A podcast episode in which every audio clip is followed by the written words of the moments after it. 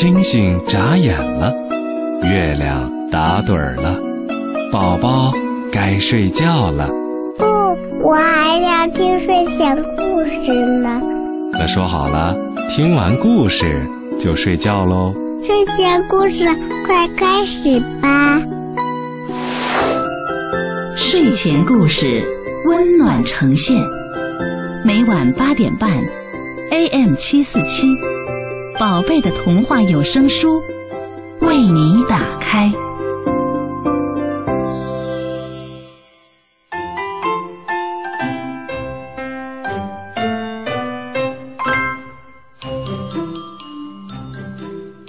晚上好啊，小朋友们，欢迎收听睡前故事。接下来的时间呀，李佳阿姨又要为你带来好听的童话故事了。希望小朋友们安安静静的听，嗯，最好呢，听过之后就能记住，明天呀可以给别的小朋友讲，你也会成为小故事大王。好，下面呢就开始给小朋友们讲第一个故事——巧克力饼屋。哇，香喷喷的一个故事。小熊乖乖的妈妈要到外婆家去住几天。哎呀，这几天小熊乖乖吃什么呢？没关系，妈妈想得很周到，她为小熊乖乖呀做了好多好多的巧克力饼。小熊乖乖请小猪笨笨来给他作伴儿。哎呀，看见堆成小山一样的巧克力饼，小猪笨笨喊道。哇，这么多的巧克力饼，多的可以盖一间房子了。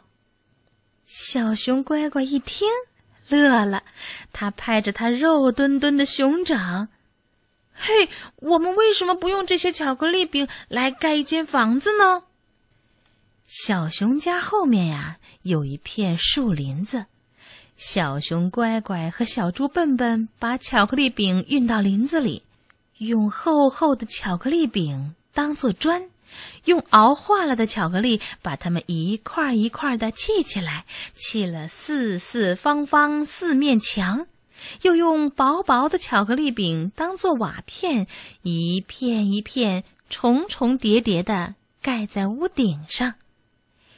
用完最后一块巧克力饼，巧克力饼屋就盖成了。哇，这是一座。多么奇特的小屋啊！整个林子里呀，都弥漫着巧克力浓浓的香味儿。小熊乖乖和小猪笨笨说不出有多么喜欢这座巧克力饼屋。晚上的时候，他们俩就睡在饼屋里。小熊乖乖做梦了，他的梦香香的，甜甜的。小猪笨笨也做梦了，他的梦。甜甜的，香香的。小熊乖乖和小猪笨笨要请他们所有的朋友啊，都在巧克力饼屋睡一睡，都做香香的、甜甜的梦。所有的朋友都来了，都在巧克力饼屋里做了这样一个香香的、甜甜的梦。老鼠叽叽和吱吱也想到巧克力饼屋来。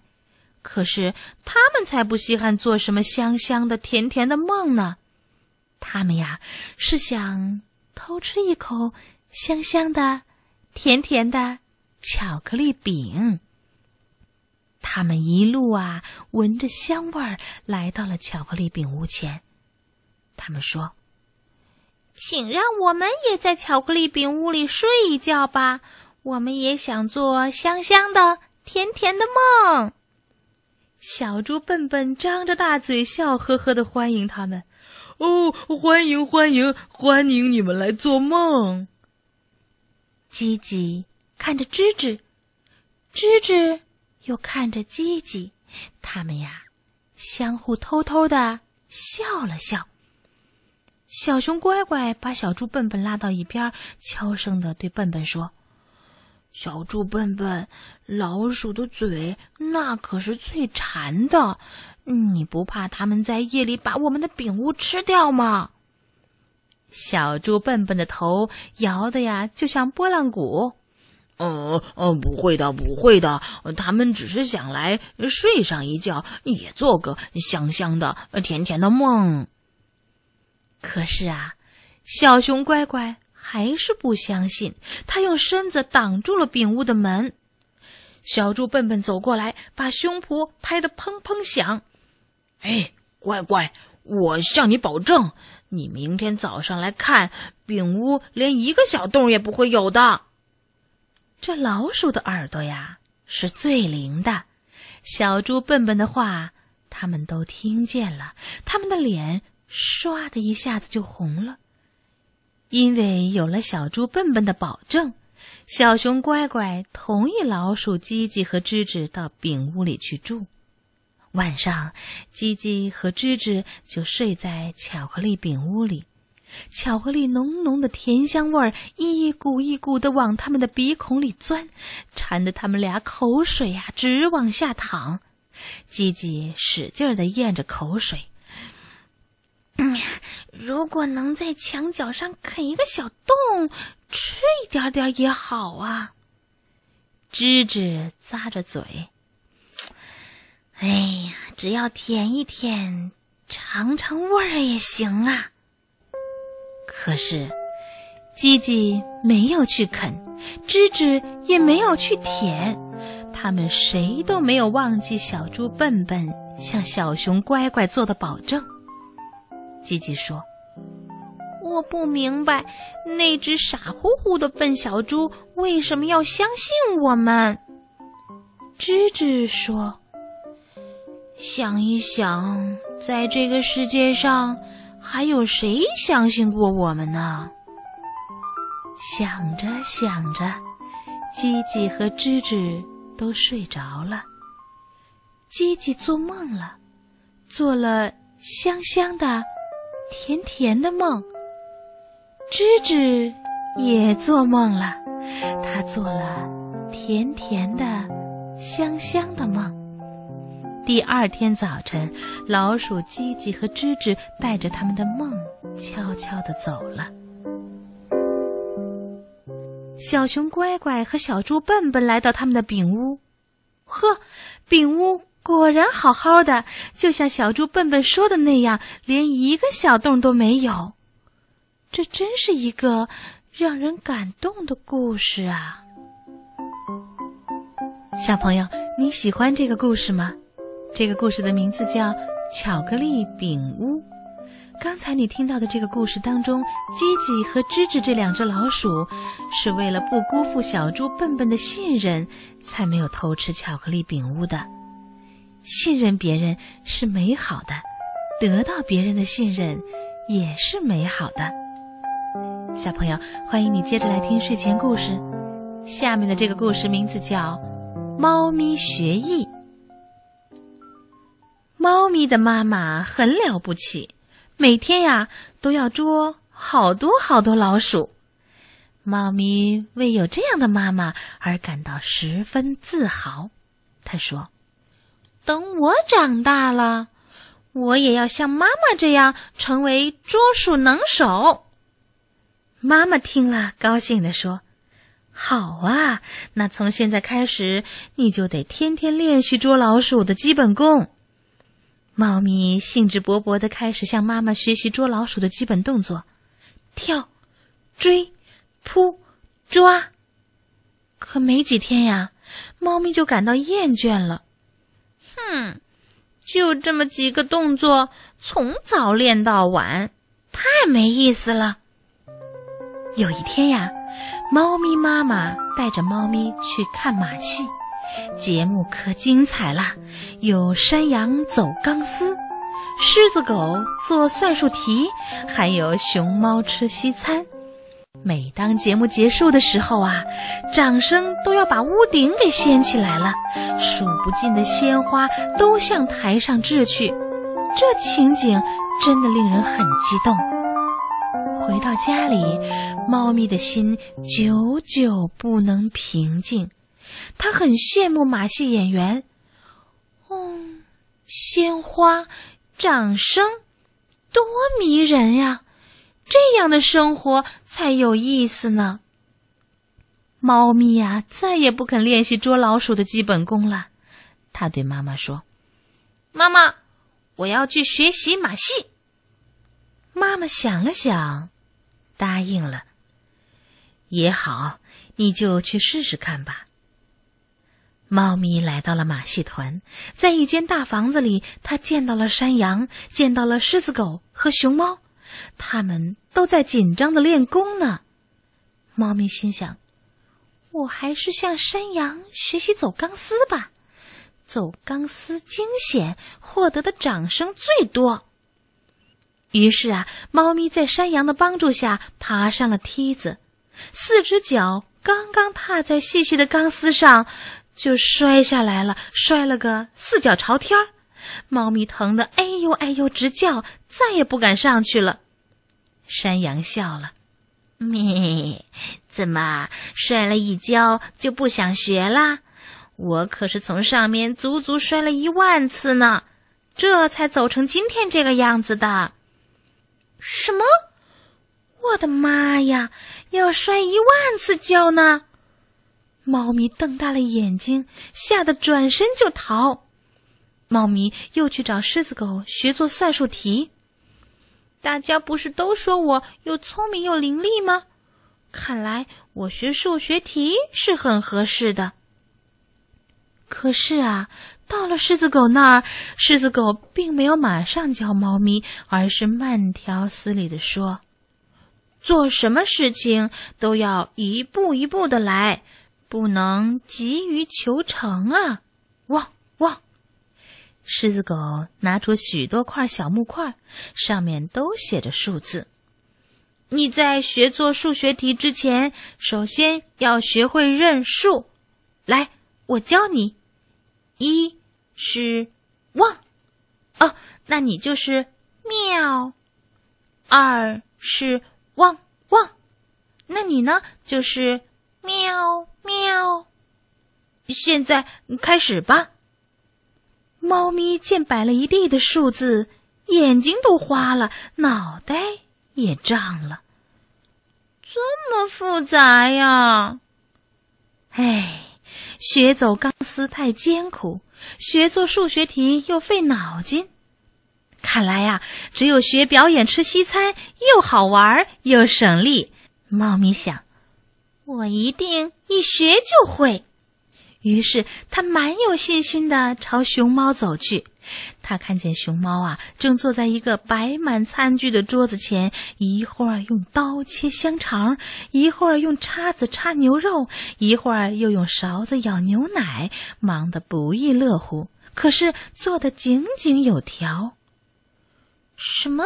熊猫，你这么早就吃午饭吗？熊猫看见猫咪走过来，它停下练习切牛肉，回答道：“哦，我每天都要做这样的练习的。什么什么什么什么？吃顿西餐还要练习呀？不练习我也能吃。”于是啊，猫咪坐上熊猫的位置，它去拿叉子，可是无论怎么使劲儿，也拿不起来。他又去拿勺子，勺子在桌子上转着圈儿，哈哈！再去拿刀子，刀子又掉下来，差点还抽了他的脚。熊猫在一旁大笑起来，哈哈！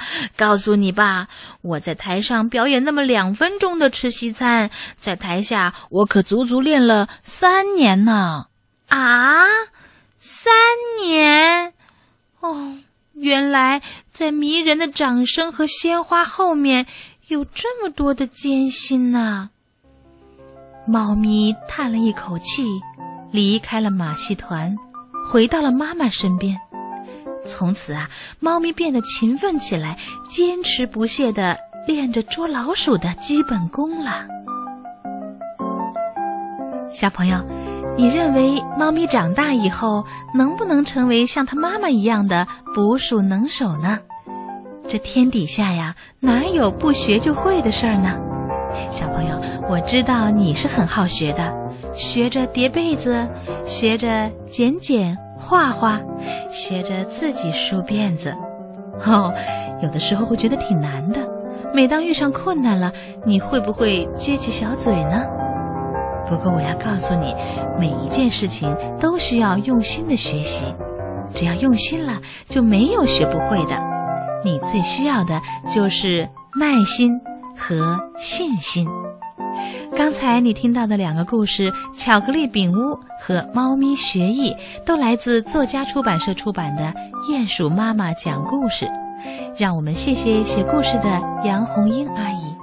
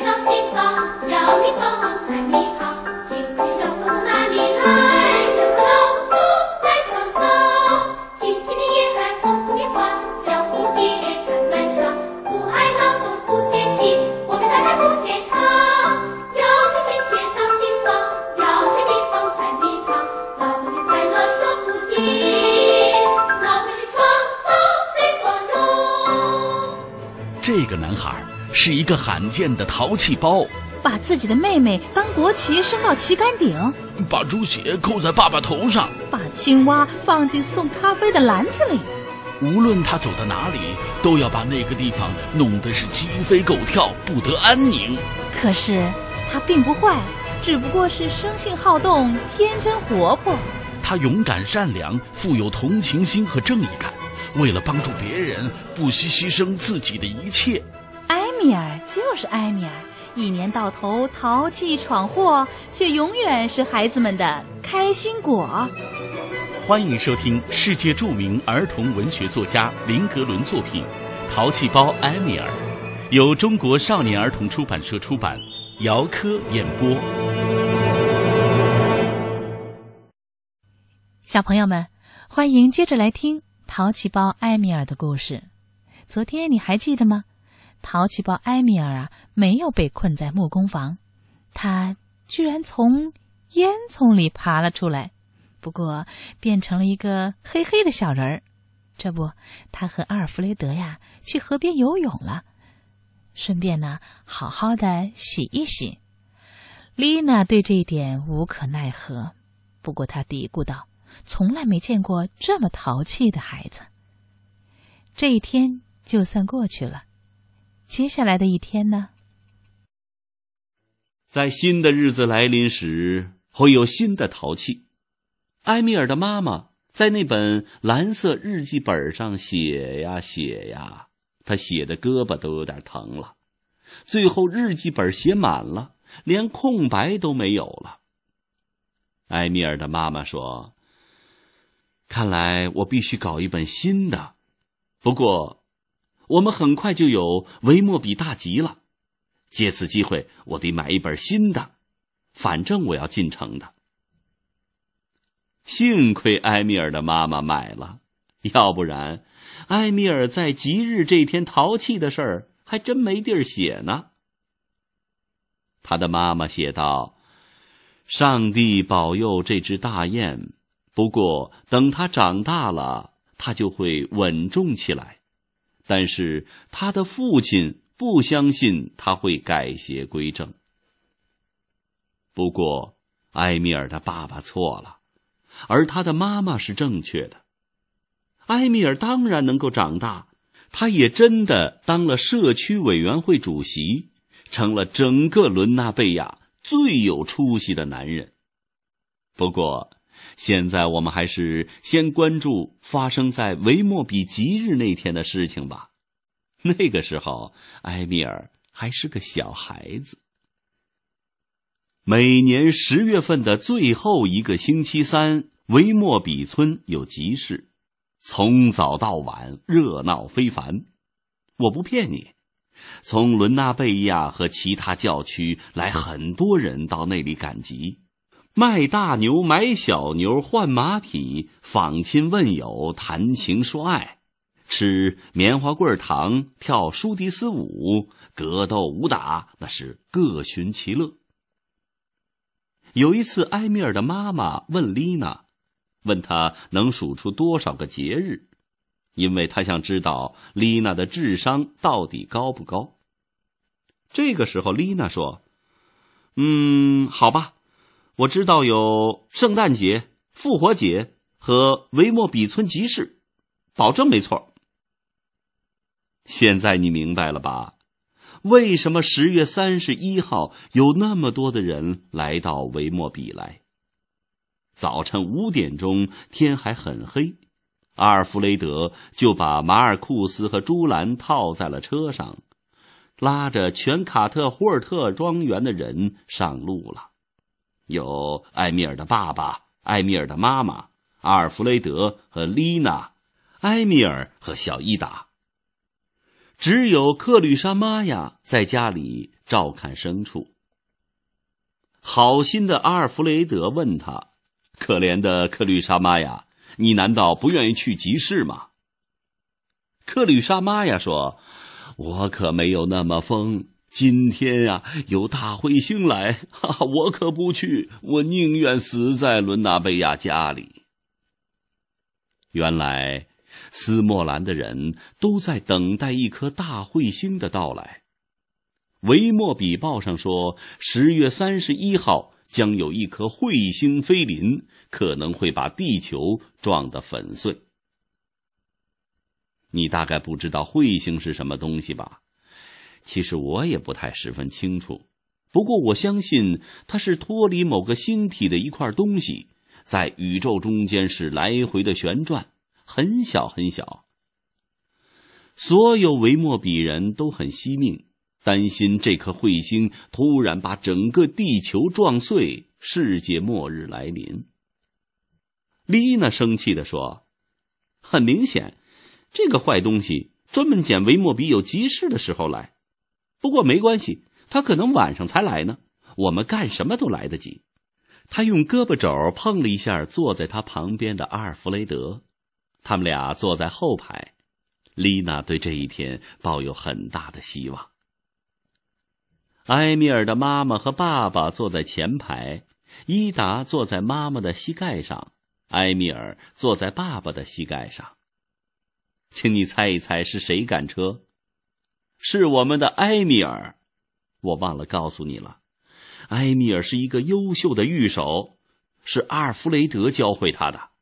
有关马的知识从头到尾都学会了，最后埃米尔知道的东西比整个伦纳贝亚的其他人都多，在对付马的方面甚至超过了阿尔弗雷德。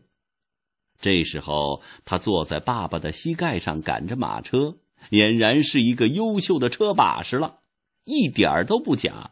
我们的小埃米尔精通赶车之道。好了，现在埃米尔全家都坐在埃米尔赶的马车上，前往维莫比集市。嗯，看样子会是愉快的一天。小朋友们，后面又有什么故事发生呢？明天同一时间，欢迎接着收听睡前故事，收听淘气包埃米尔的故事。孩子们，听完故事了，现在该睡了吧？李佳阿姨祝你晚安。我们明天再见，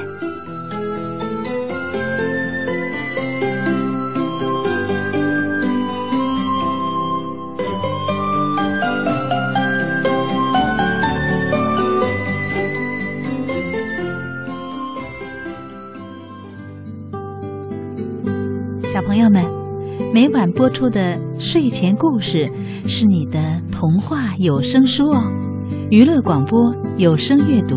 无限精彩，欢迎你和爸爸妈妈继续关注娱乐广播，可以登录中国广播，三 w 点 r a d i o 点 c n，在线收听或点击往期节目回放。